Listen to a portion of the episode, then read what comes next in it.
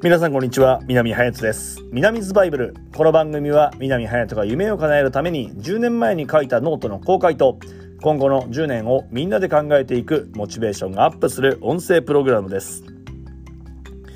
えー、今日もですね、少し、えー、先日に引き続き、えー、松井さんのノートから、えー、お届けをしたいと思います。えー、松井秀樹さんが書かれたノートああの本で、え、力を出し切る100%理論という本があります。あの、この、まあ、本と、さらにこれはですね、松井秀樹さんが一度、えー、テレビ番組に出てですね、松井秀喜先生と、して講義をした番組の方でも、えー、話をしています。で、力を出し切る100%理論。で、これ大事なことは2つ、えあります。まずは準備。え体調管理をしっかりとする。などなど。えさらにルーティン。これはリズムを変えないことで力を常に出し切ると。常に通常状態で力を出し切るということ。えー、どの場面で起きることであろうとも考えられる全てのものに対し100%の準備をする。さらに、いつもルーティンを崩さない。えー、スポーツ選手、多くの選手がですね、プリセットルーティンというものを持っています。このプリセットルーティンというものは、えー、一番皆さんが、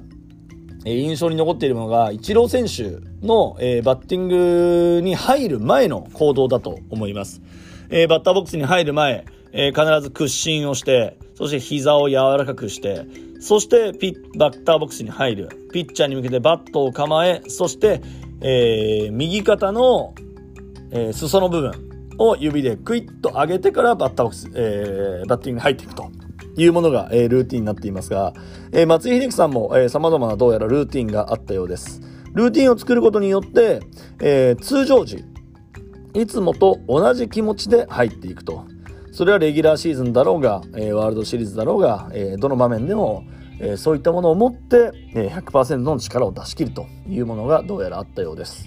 えー、僕もですね、それにあやかって、えー、10年前ですね、えー、必ず喋、えー、る前にはですね、えー、ホットのレモン水を飲んでみたり、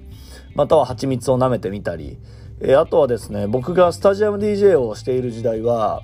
ちょっと僕は喉に渇きをずっとその時代は感じていたので、必ず、えー、唐揚げだったりですね、揚げ物を、えー、試合前には食べていましたね。えー、球団の人たちには、なんでそんなことしてるのっていう風には、えー、かなり言われていましたけども、それが、えー、僕にとって、えー、体調も、え、維持するものだし、それを食べて試合に臨むことで、え、通常のいつもの、まあ、自分に、え、立ち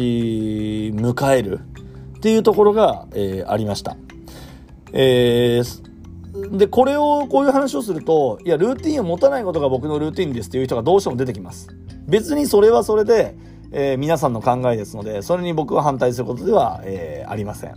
あの、否定することもありません。えー、あなたに合った、え、準備の仕方、あなたに合ったルーティン、要するにリズムの作り方で、え、100%力を出し切れれば、え、問題はないと思っています。